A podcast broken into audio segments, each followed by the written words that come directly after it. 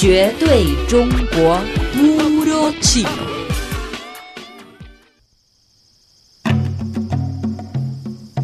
Beijing, capital de China, ciudad histórica en Oriente. Sentir el encanto de la antigua cultura imperial china. Amarás su cultura y su paisaje. Deja que Beijing sea tu destino favorito.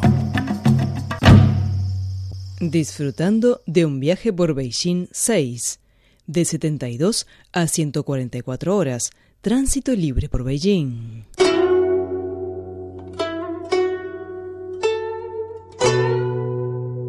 Beijing, una célebre ciudad turística que cuenta con siete patrimonios culturales mundiales, es también el centro de comunicación internacional de China. Su rápido desarrollo permite que se haya convertido en una de las ciudades chinas con la red de comunicación más completa, razón por la cual muchos extranjeros eligen transitar por Beijing y permanecer un tiempo en la ciudad durante su viaje.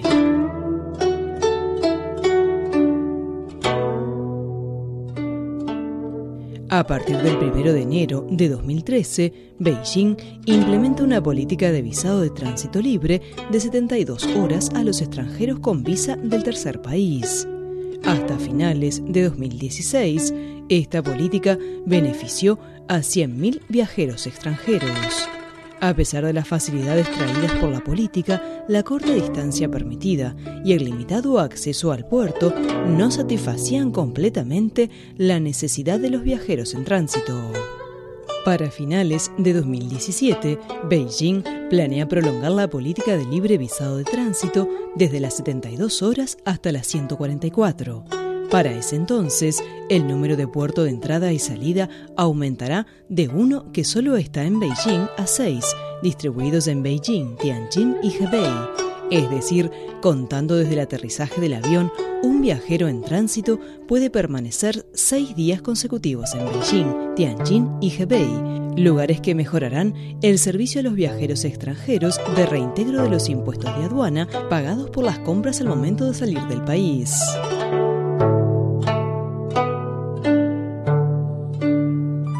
Con la prolongación de la visa de tránsito libre, además de los paquetes turísticos convencionales y generales, ¿qué otros paquetes de turismo de profundidad y nuevas formas de visitar Beijing existen?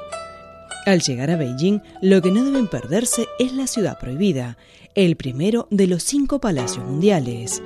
Vale la pena invertir un día entero para saborear este tesoro imperial de nivel mundial. Fundada en las dinastías Qing y Ming, la ciudad prohibida es el conjunto de construcciones antiguas de estructura de madera mejor conservado y de mayor magnitud del mundo. Además de los más de 70 palacios y 9.000 habitaciones, tiene almacenados más de un millón de reliquias históricas y tesoros.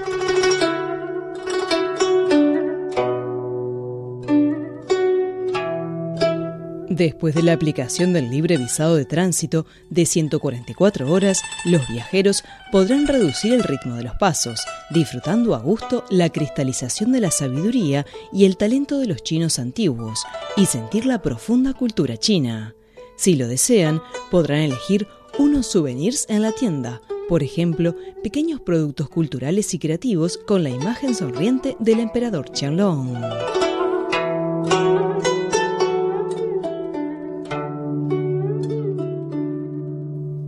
Después de ver la residencia de los emperadores chinos, podrán ir a hacer un recorrido por la residencia temporal de los emperadores chinos para el ocio y la recreación, el Palacio de Verano. El Palacio de Verano fue construido durante la gobernación del emperador Qianlong de la dinastía Qing dos siglos atrás. Es la residencia temporal de las familias imperiales más completamente conservada hasta ahora. Qué medio de transporte los emperadores chinos se trasladaban al Palacio de Verano? Si quieren sentir en su propia carne la vida imperial, es recomendado que tomen un barco para realizar un recorrido por el río de uso exclusivo de la familia imperial, que hoy forma parte del sistema fluvial de la capital.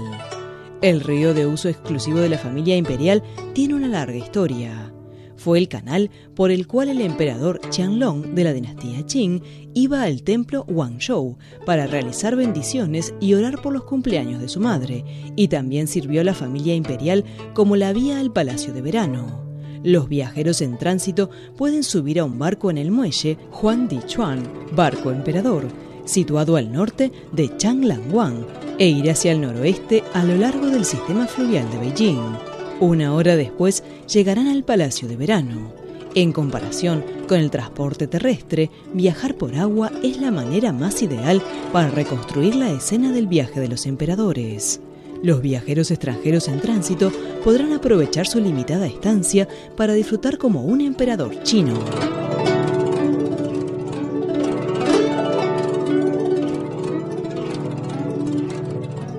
Además, los viajeros en tránsito podrán aprovechar el tiempo restante para ir al llamado primer paso del mundo, el paso Shanghai-Wan, en la ciudad de Qinhuangdao, provincia de Hebei, luego a la ciudad de Tianjin, la cuna de Chu-Yi, una forma de arte folclórico que incluye narraciones, recitación acompañada de tambores, diálogos cómicos, etc.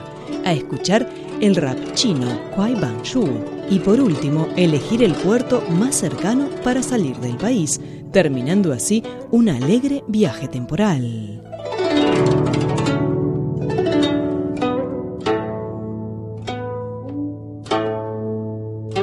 Actualmente el gobierno chino ratificado oficialmente prolongar las 72 horas a las 144, la política de libre visado de tránsito e incrementar el número de los puertos de entrada y salida del país.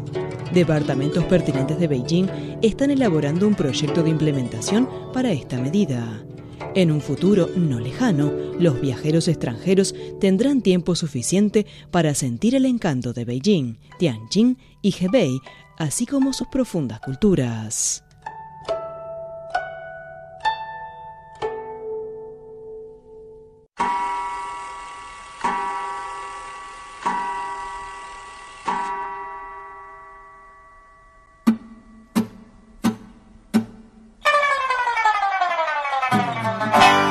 Paseando entre los hutongs.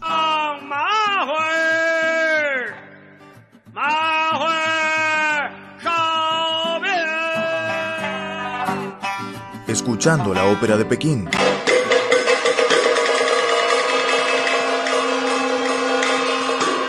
Descifrando el secreto de los caracteres chinos.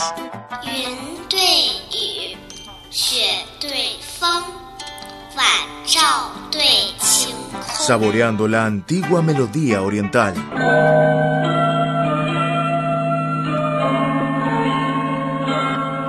Participa en un viaje de aprendizaje diferente.